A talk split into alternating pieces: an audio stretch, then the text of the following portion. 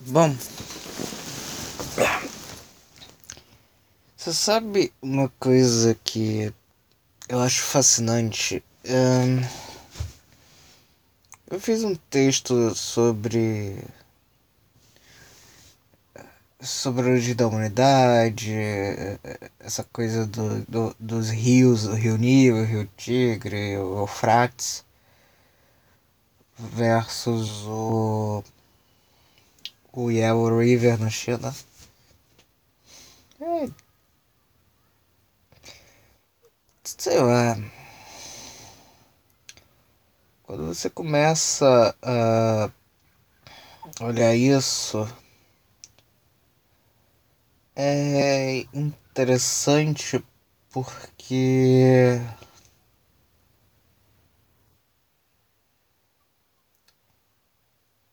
te dá uma perspectiva mais ampla.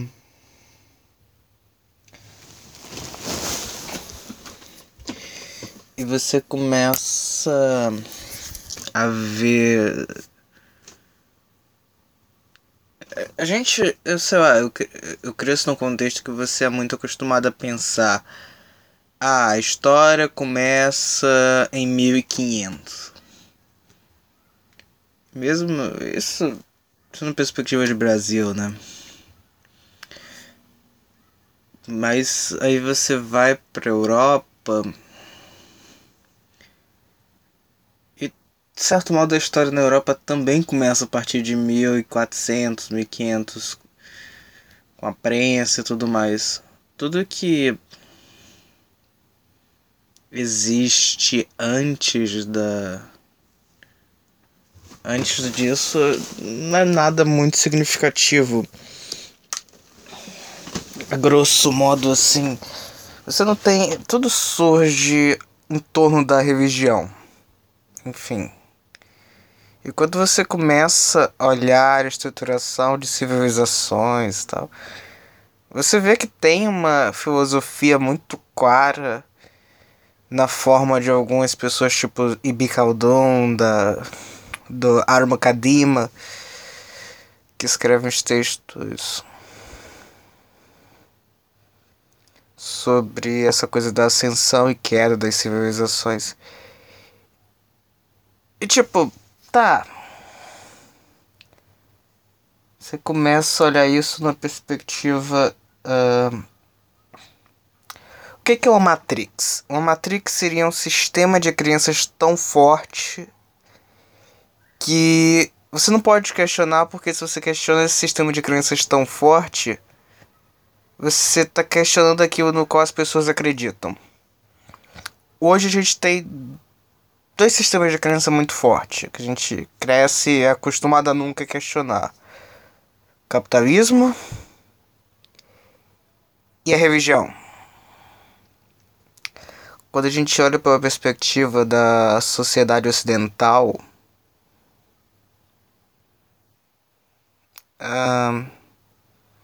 essa coisa, Américas principalmente, uh, a religião nunca questionável. A gente não é acostumado a ter essa visão. O, o capitalismo você tem uma discussão de questionamento, mas o capitalismo seria nessa lógica de matrix uma matrix dentro da, matri da, da matrix religiosa. Posso falar matriz, mas uh, eu gosto da ideia de matrix. Enfim é tipo, como as pessoas se definem com base no capitalismo, com base na religião, essas se tornam dilemas que são o, o tabu civilizatório, a questão a questão central na existência humana.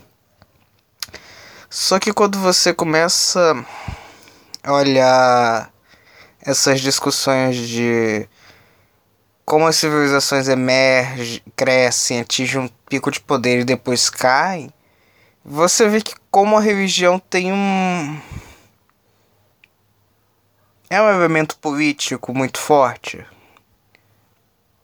Uh, eu, eu, eu não li o, o, Ibikaldum, o Almokadima, estreitamente, mas eu tô vendo algumas interpretações dele que olham olham pro judaísmo. Daí é meio o judaísmo por uma o judaísmo por uma perspectiva islâmica.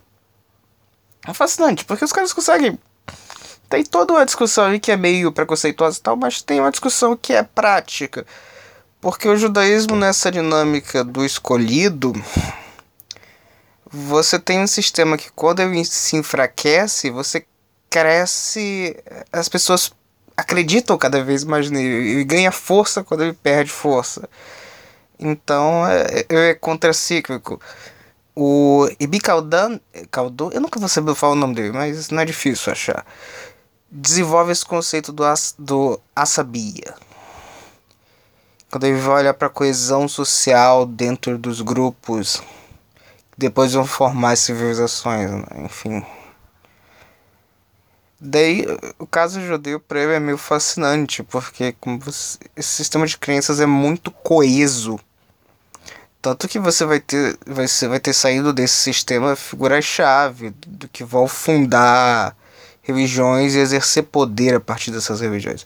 Porque eh, a religião é o modo mais fácil de você, de uma figura real se legitimar. Nessa perspectiva do Ibn o objetivo último de sempre o objetivo último é legitimar um rei, uma estrutura monárquica. Eu tô bem. Eu não sei se, se isso de fato tem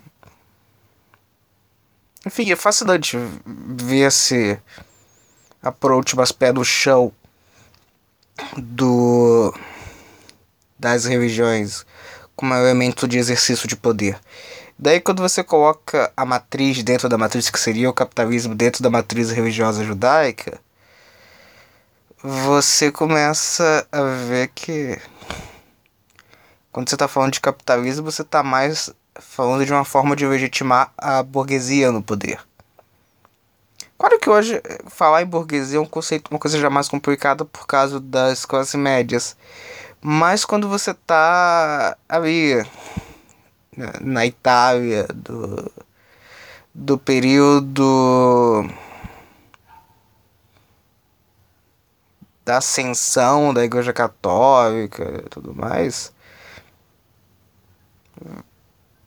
você tem a figura da burguesia.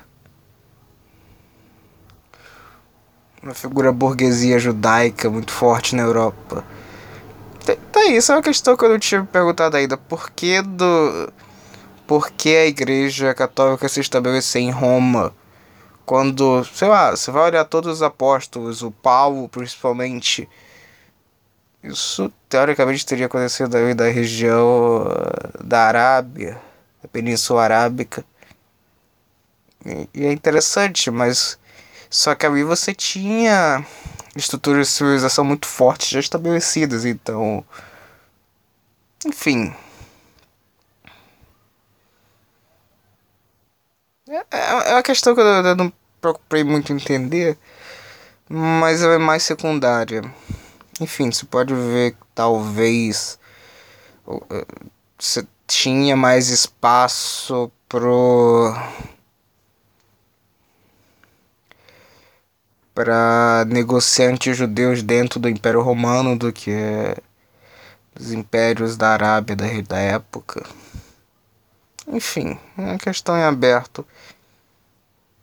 E essa perspectiva, por exemplo, de Roma ser a grande coisa, você começa a ver que ela não é tão forte assim, porque por mais que Roma fosse muito forte do centro, ela não tinha como exercer controle eh, nos pontos mais distantes.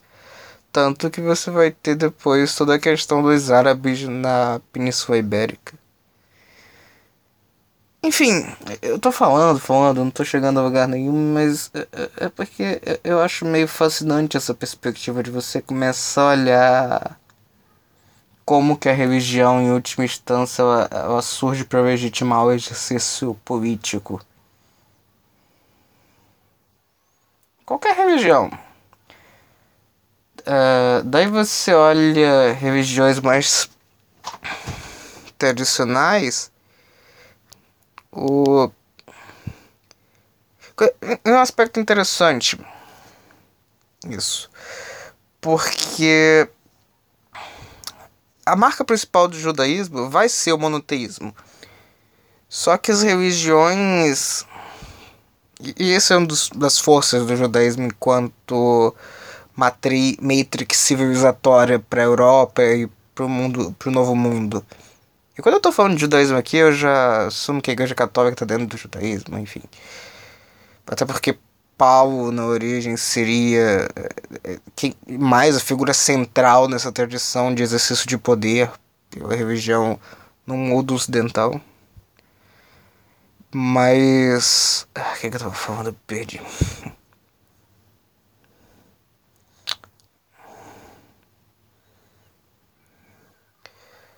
Enfim, quando você olha para a tradição árabe, as religiões elas não são monoteísmo. É isso, era isso que eu estava falando, monoteísmo.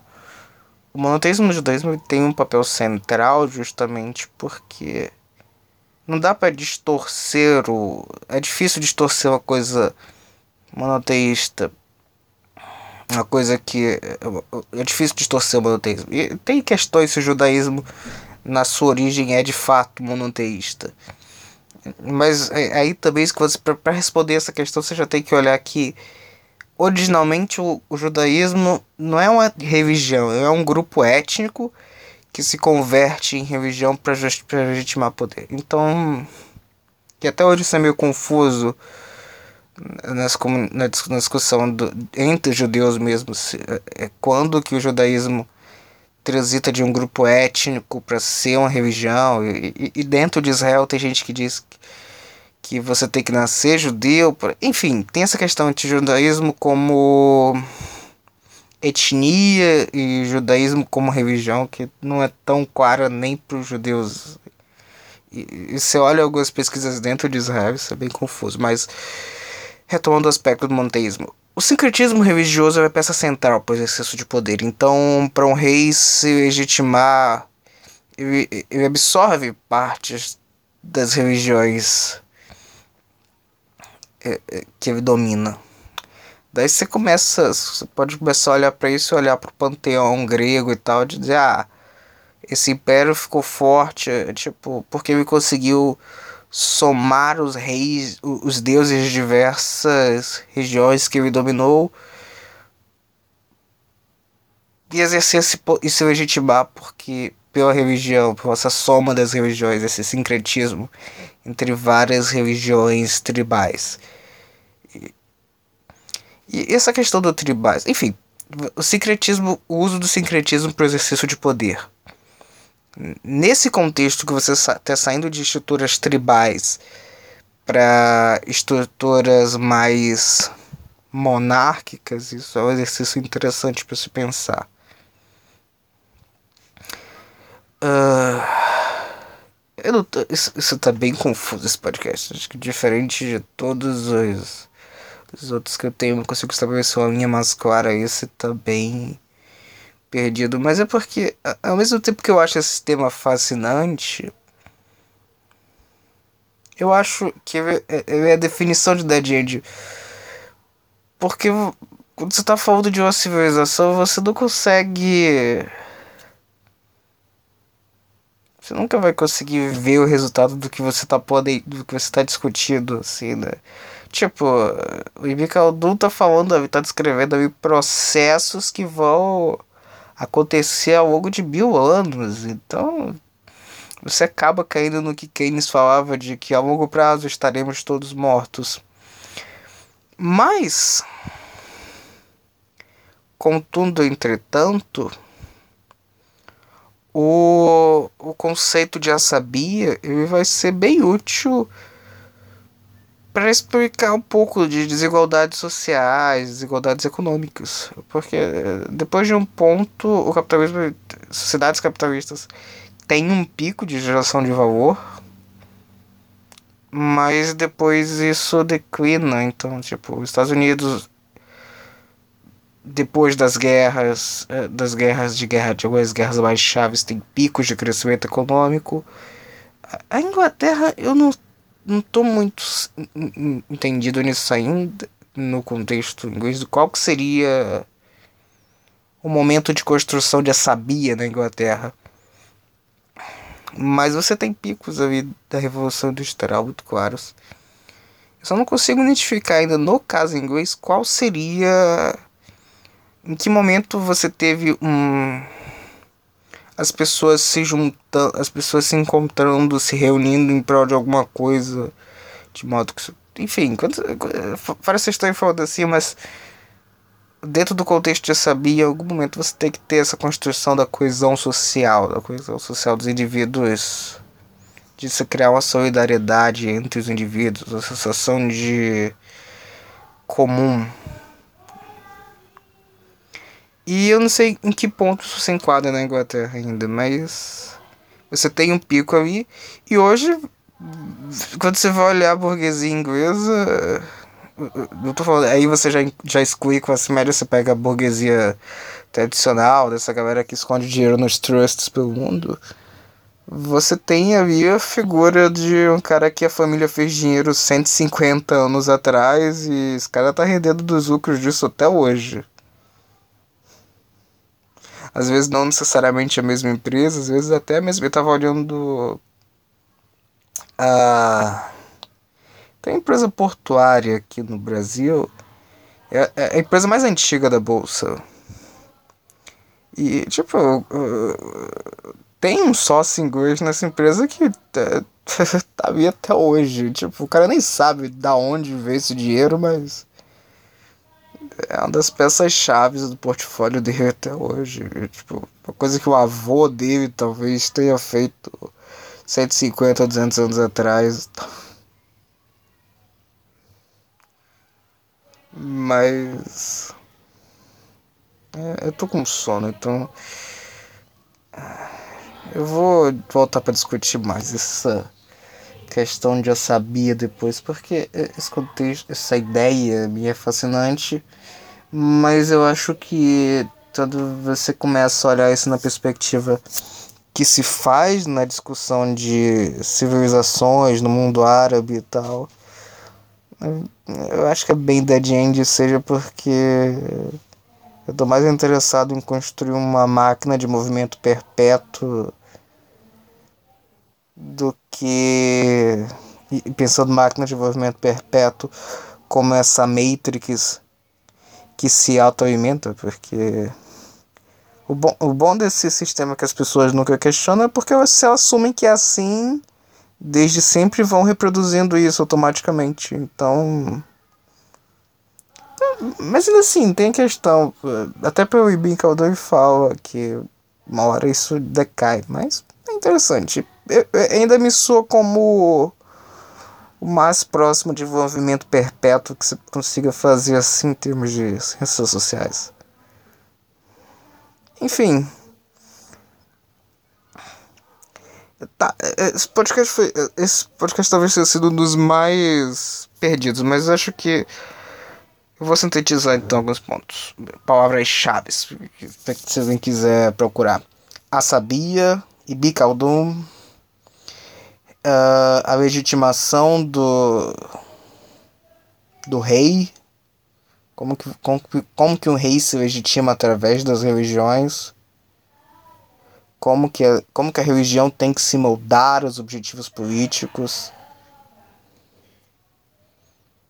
E acho que é sabia o principal conceito que eu estou discutindo aqui.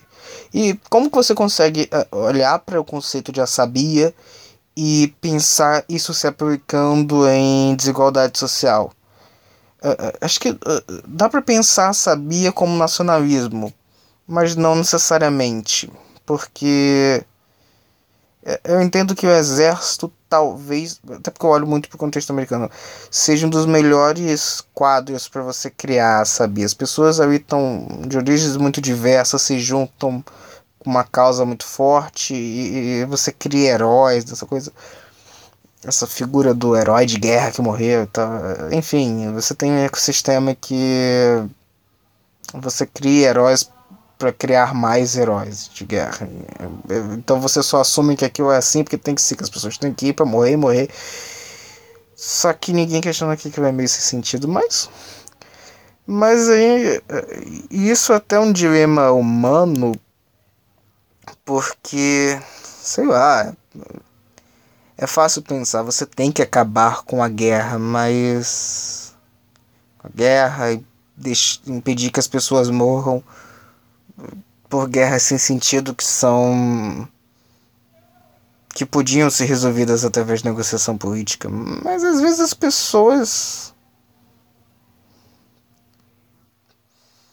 querem uma boa ideologia que justifique um herói morto. Enfim, se era para a sociedade americana, os caras precisam disso. Tipo, até porque Aí quando você olha para tradição árabe, o cara encontra essa justificativa, esse motivo para morrer na religião. Nos Estados Unidos o cara encontra isso para defender a democracia.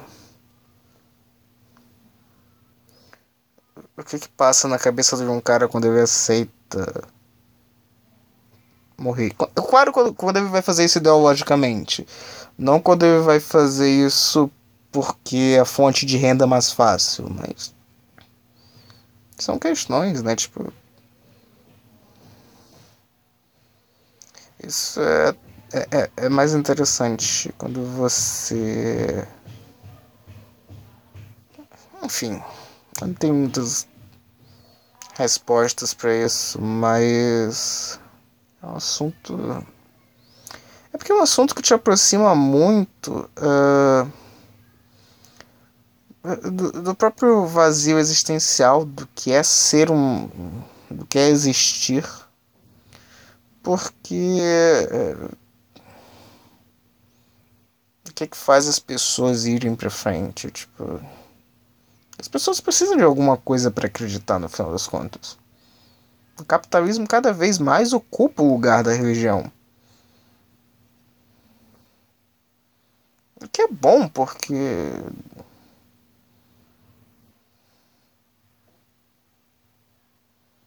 Eu não sei, eu tenho uma perspectiva mais. É melhor as pessoas serem racionais do que ideologicamente irracionais e essa lógica capitalismo é de fato boa, mas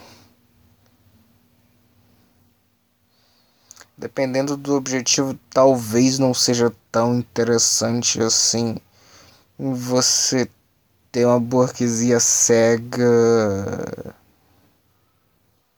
para no que vai além da lógica acumulativa. Isso pensando, sei lá, tipo, eu não acho que o Guedes deu errado em nada. Eu acho que fez um governo perfeito, só que tipo dentro da ideologia dele, né? Só que aí você olha, tá, esse cara geriu o Estado como empresa, agora o Estado tá super eficiente e o país tá na merda. Então. Sei lá, não adianta. E aí você. Isso faz menos sentido ainda, eu admito. Mas é que. O problema é que o Guedes foi. O Estado não é exatamente um ente que tem que ser racionalizado pela lógica de uma empresa, porque o sucesso do Estado não é medido pelas finanças do Estado, é medido pelas pelo nível de em termos econômicos, pelo nível de satisfação com a vida da população, pelo nível de renda da população, mas em termos de sabia quão coeso está essa população, essa população está gerando tá tendo oportunidades. Então, sei lá, você já fica aí no. um encontro das, matri das Matrix.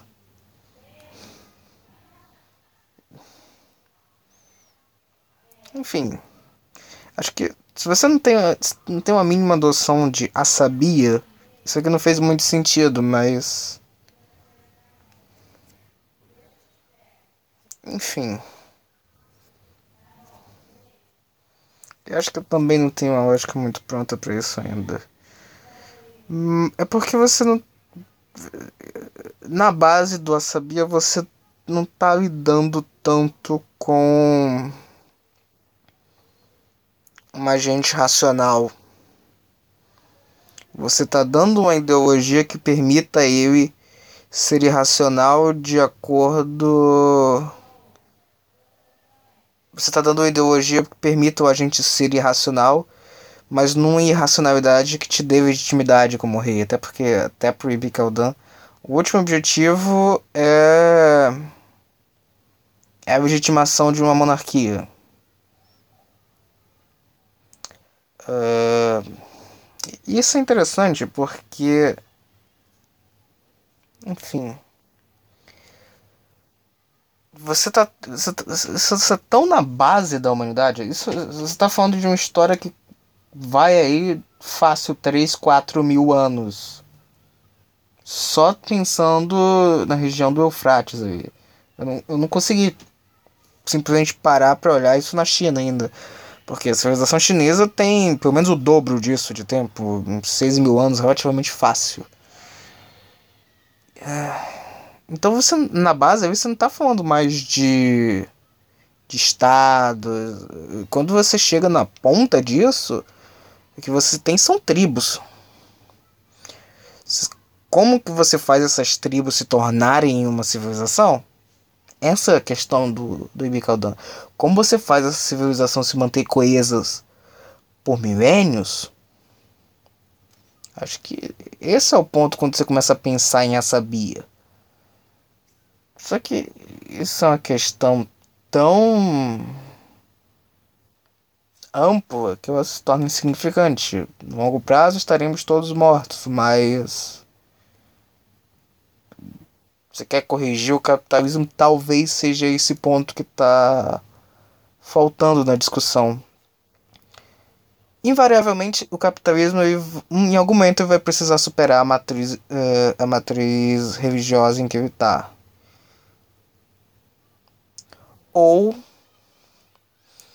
ele vai começar a competir com outras Matrix.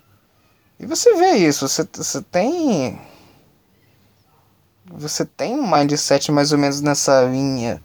Quando você olha para o modo como você está pensando a Índia, você tem toda uma questão de superioridade e da construção de um ideal do, da Índia. É uma coisa quase nazista. Enfim, tem uma certa inspiração nazista de fato no que o Narendra Modi está fazendo. Eu estava vendo John Oliver sobre enfim. O problema é que a Índia é um set de questões muito peculiar, porque tem gente que fala que a Índia não é um país. A Índia é um aglomerado de tribos com línguas diversas que sai alguma coisa estranha quando você começa a pensar na Índia como país. Isso, esse desafio acho que é comum quando você olha todo, tudo que está entre o, o Yellow River e o Nilo. Essa região tem muita história. Quando você tem 3 mil anos de história, você tem infinitos modos de contar essa história, porque é humanamente impossível fazer o fact, o fact check em tudo. Então. Enfim. E talvez eu acho que até olhando para a China agora e o modo como eles desprezam certas é, é, eu não vejo a China dando importância para o sistema financeiro, para as estruturas de sistema financeiro globais que são a base do capitalismo. Então eu não acho que. Eu acho que eles estão sendo muito mais guiados por esse pensamento mais. mais de construção de, de civilização do que de sucesso capitalista. Enfim. É... Não, é, acho que é uma questão de longo prazo. E é interessante porque você olha tudo que está mais ao norte de, desse paralelo ali do, do Rio Nilo, do, da região do Evo River. E você olha que é um paralelo meio. em termos de paralelo geográfico mesmo. É uma linha. É um, mais ou menos isso. É a mesma. Você pega ali uma região que tem um clima razoável e tal. Faz sentido para ser o berço das civilizações nesse paralelo, sabe? Tanto que você tem o que está acima disso. Só vai começar a se organizar enquanto civilização a partir do a partir de mil do século a partir da, da igreja católica e tudo mais. Mas só vai estar mais ou menos estabilizado a partir do, do século X enquanto o que está que está na Índia, na Índia, no Egito, na Turquia. Nesse paralelo existe enquanto civilização há dos 3 mil anos de história. E o interessante no judaísmo é. Eu não sei. Tem, é porque enquanto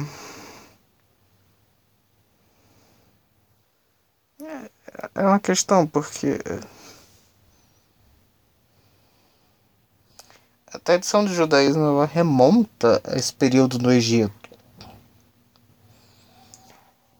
Essa coisa de. Enfim, nos textos de judaísmo por uma perspectiva islâmica, você tem essa coisa deles como grupo, como escravos no Egito tudo mais. Daí o fato deles terem se. Acho que eles são um grupo que se mantém mais coeso ao longo desses. dessa história da humanidade e das civilizações daquela região do, do Nilo, do Tigre, do Eufrates. Porque. Você tem a história bem contada quando você olha para Pérsia, por exemplo, mas você não tem uma civilização tão coesa quanto a tradição judaica. Enfim. E... Mas, mas, resumindo, eu já falei das palavras-chave, então eu já tinha colocado essa questão.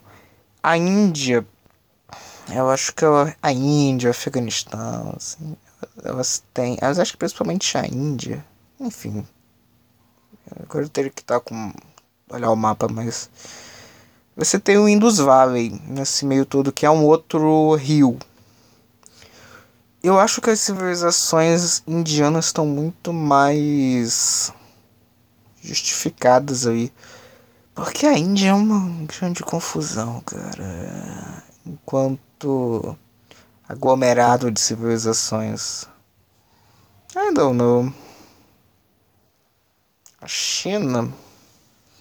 Tô, isso tudo, como falei no texto, é, eu comecei para olhar a China, mas para tentar entender a China. E, de fato,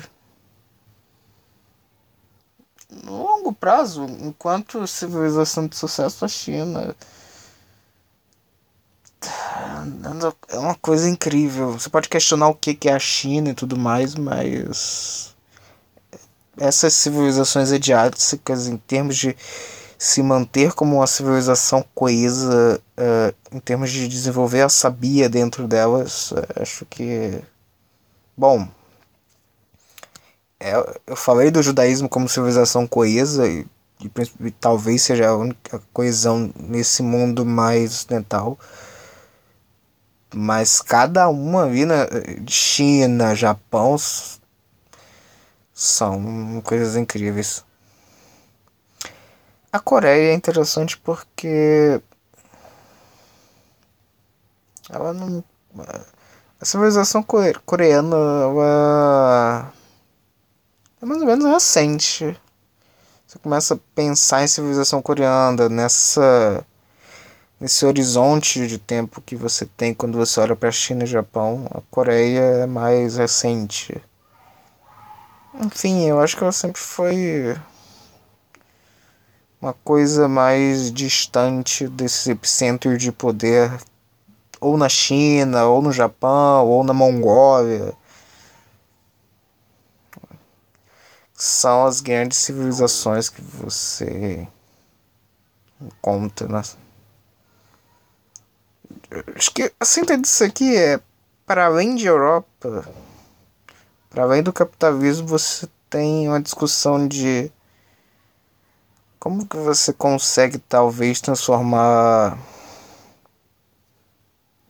a discussão de capitalismo em algo como, como fazer o capitalismo de fato ser uma máquina perpétua? E até fazer o capitalismo transitar dessa coisa de justificar a burguesia no poder. Para um sistema que consegue funcionar na base que oferece qualidade de vida para as pessoas.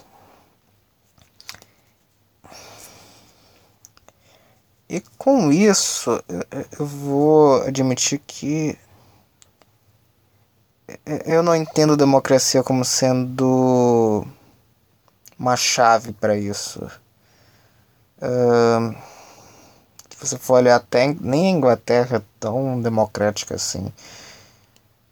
É, você tem aí a Câmara dos Lordes, que é tá bem longe de ser democracia. Você tem a Câmara dos Comuns, que é democrática, mas você tem um, um exercício do poder pela burguesia na Câmara dos Lordes muito muito claro. E, e, e quando você olha para a Inglaterra, você tem uma distância muito forte entre o que é burguesia e o que é classe média. Os Estados Unidos. Nos Estados Unidos essas linhas ficam meio confusas, mas quando você olha Europa, essa linha é bem clara porque essa figura do dinheiro antigo forma uma burguesia muito muito clara na Europa de um modo geral. A questão no caso inglês, se você parar para pensar assim, é porque consegue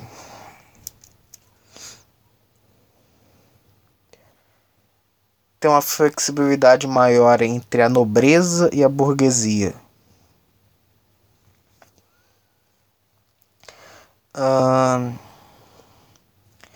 se você olha todas as outras dos países assim você tem um, essa coisa da nobreza sendo muito mais associada ao sangue enfim. É interessante porque você olha para as tradições árabes uh, o conceito de família é diferente. Uma pessoa que tem 30 filhos não vai ser próxima de nenhum deles, então o conceito de família não funciona tanto. Essa coisa de transmissão de poder pelo sangue não funciona. Tipo. Eu tô vendo agora um canal no YouTube que o cara fala dessa questão árabe. E, tipo, enquanto os reis europeus tinham problemas para para achar sucessores, isso não era um problema no, no, no mundo árabe, tipo, não era. Enfim. A questão é como fazer o capitalismo, não o capitalismo que legitima a burguesia, mas o capitalismo que que gera qualidade de vida para a base da população ser uma civilização capaz de sobreviver ao longo dos próximos milênios. Enfim, como você cria a sabia? esse podcast acho que é um dos episódios mais perdidos, assim, de todos, mas. Se você quer pensar o futuro do capitalismo, você tem que começar a pensar ele enquanto civilização. Civilização e construir a sabia. Acho que a gente está no caminho certo. É, de modo geral, canais de comunicação são a chave disso, né? Tipo, acho que um dos marcos quando você olha para a China enquanto civilização é a capacidade de comunicar. Você tem todo o sistema de escrita muito. Ele não viaja bem ao longo do tempo, ele muda pra caramba, mas ele, ele é coeso. Na sua raiz estrutural é bem coeso.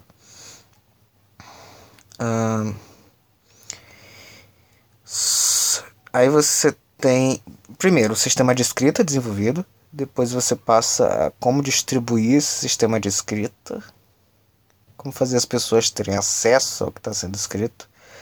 Então você precisa começar a fazer as pessoas aprenderem a ler e a escrever. E, e, e depois você precisa da prensa de Gutenberg. E a prensa de Gutenberg é uma questão interessante. Porque como é que você justifica a, a, a prensa de Gutenberg se ninguém sabe ler?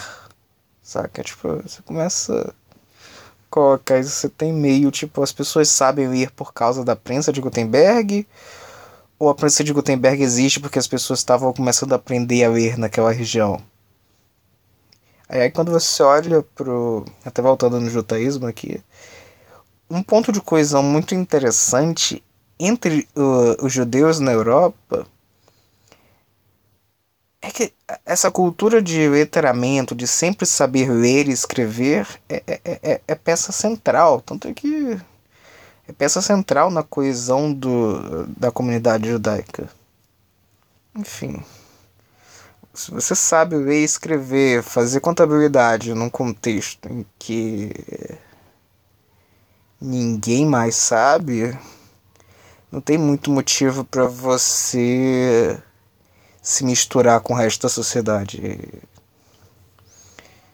E, e, um ponto, quando se fala de antissemitismo, essa questão do, de, do, das comunidades judaicas não se misturarem gera uma coisa. Tipo, o antissemitismo é, em última instância, xenofobia. Porque você está falando de um grupo de pessoas que não se mistura, que tem uma língua própria. É, no caso da Europa, você tem o, o Yazid, Enfim, são ashkenazes. Então é um grupo próprio e, é, enfim. Não é o caso de entrar nessa discussão agora, porque é uma outra questão aqui. Você está falando de 4 mil anos de história. Qualquer detalhezinho aqui nesse tipo de discussão tem infinidade de questões que se torna humanamente impossível olhar os detalhes. Uh, geralmente as pessoas olham pequenas partes disso tudo. Tô tentando fazer sentido disso, então as partes individualmente são bem insignificativas, insignificantes. É, enfim.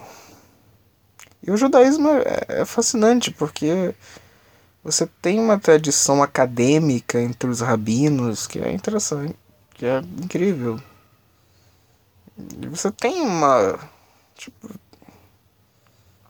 Você tem uma cultura acadêmica, uma discussão. Acad... O judaísmo é bem positivista, por assim dizer. A Igreja Católica A discussão seria isso no topo, mas o que o catolicismo proporciona é, é um exercício de, é um primeiro exercício de poder para a burguesia porque você vai olhar a história do papado, você encontra uma parada tipo os Borges no poder, você encontra. Você encontra a burguesia europeia no poder através do papado. Enfim.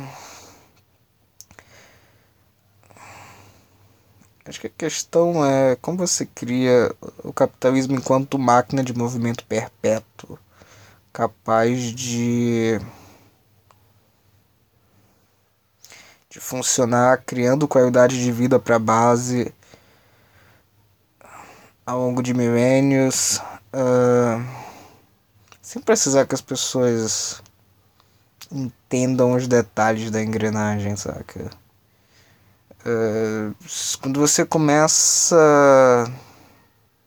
a entender esse jogo político, uh, esse jogo político de legitimação do poder através da religião, é tipo. o Estado imprime dinheiro, só que numa escala bem maior. Enfim questões que desafiam a, a, a, o modo como as pessoas constroem sua própria identidade. Bom, eu, eu não sei se isso aqui fez sentido, provavelmente não, mas. Acho que são algumas discussões que tem. Que se você começa na economia, você chega na base do que, que é civilização humana por que, que é assim e tal. Enfim, cada pequeno aspecto dessa discussão tem um submundo de história, detalhes, mecanismos sociais, mecanismos. Não dá para dizer que sejam necessariamente mecanismos econômicos, mas. Porque não existe economia nesse período mas você tem geração de qualidade de vida para as pessoas. Então, eu acho que é isso que tem sido a marca do capitalismo.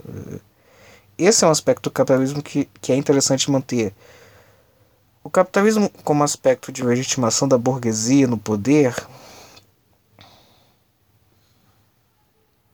eu não tenho problemas com a burguesia. O que eu tenho problemas com, a, na burguesia é o pensamento limitado o pensamento limitado de curto prazo. Uh, isso, e você começa a olhar para os sistemas que dão, que dão mais certo de, dão certos assim você mesmo dentro da burguesia você pegar a Inglaterra você não tem enfim eu tô, o que eu quero dizer talvez seja melhor você transitar para um modelo que você pode ter um ciclo de poder de 20 anos de 20 anos do que ciclos de poder de quatro anos. Os Estados Unidos não é um exemplo de, de que isso funciona, na verdade. Na história americana, eu tenho a impressão que, esse, que, que o pensamento da sociedade ele acontece muito mais no aparato tecnocrático, Departamento de Estado, Departamento de Defesa, do que nessa estrutura mais democrática de ciclos de poder de quatro anos. Não. Enfim. Você tem uma. Eu sou fascinado pelo Jody porque você tem aí uma. Uma estrutura que, que através dos think tanks, dos think tanks como. Tem think tanks chaves que a Força Aérea Americana patrocina, que desenvolvem várias teorias que vão ser a base da sociedade americana hoje. Só que você tem um pensamento de longo prazo que permite isso. Ciclos de poder tão curtos de 4, 5 anos hum, não geram isso. E quando você olha para uma parada como o Departamento de Defesa, você tem um ciclo de poder ali que que não é tão claro. Até porque é uma estrutura mais até porque o Departamento de Defesa e essa, esse operacional americano é tecnocrático, então são elementos bem tecnocráticos. Então, particularmente, eu diria que o Departamento de Defesa é o CPC americano, é equivalente ao Partido Comunista americano. Pelo menos no no período de boom econômico dos Estados Unidos. Você vai olhar as principais empresas americanas, IBM, Oracle, Boeing, GE, todas têm uma história muito forte com o Departamento de Defesa, então. Enfim. Acho que é isso, porque esse tipo de discussão não tem fim. Tô só dando voltas e voltas e falando e não tem uma conclusão cara, clara para isso daqui. Acho que é isso. Enfim, poderia continuar falando mais, mas já tenho minhas dúvidas até que ponto isso aqui fez algum sentido, então. Acho que é isso. É. Vou encerrar por aqui.